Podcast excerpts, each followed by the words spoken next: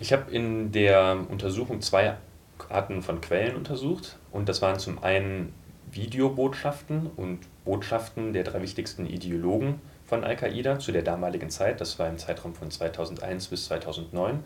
Und das waren Bin Laden, Sawahiri und Al-Libi.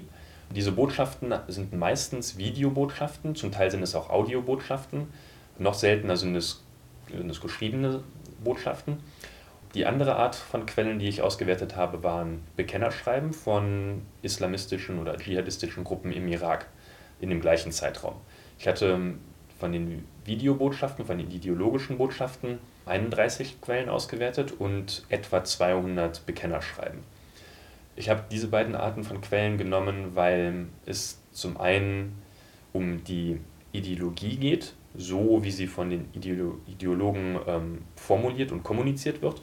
Die Bekennerschreiben zeigen, wie diese Ideologie angewendet wird in konkreten Konflikten.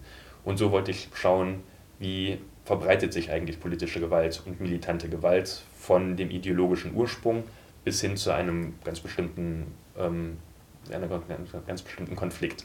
Da bin ich inhaltsanalytisch vorgegangen mit einer Software, kann man systematisch diese Texte auswerten. Also das lag mir alles in Textform zu, transkribiert.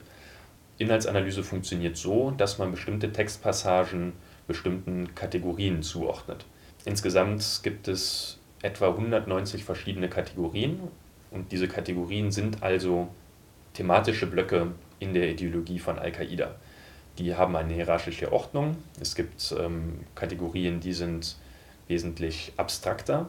Da geht es zum Beispiel um den Vorwurf der Apostosie oder um den Kampf gegen den Westen. Das sind abstrakte Themen, aber es gibt auch ähm, Textpassagen, die sind sehr, sehr viel konkreter. Da werden einzelne Personen benannt, da werden ganz, ganz konkrete Sachverhalte genannt und so kriegt man auch eine hierarchische Struktur in diese Texte hinein.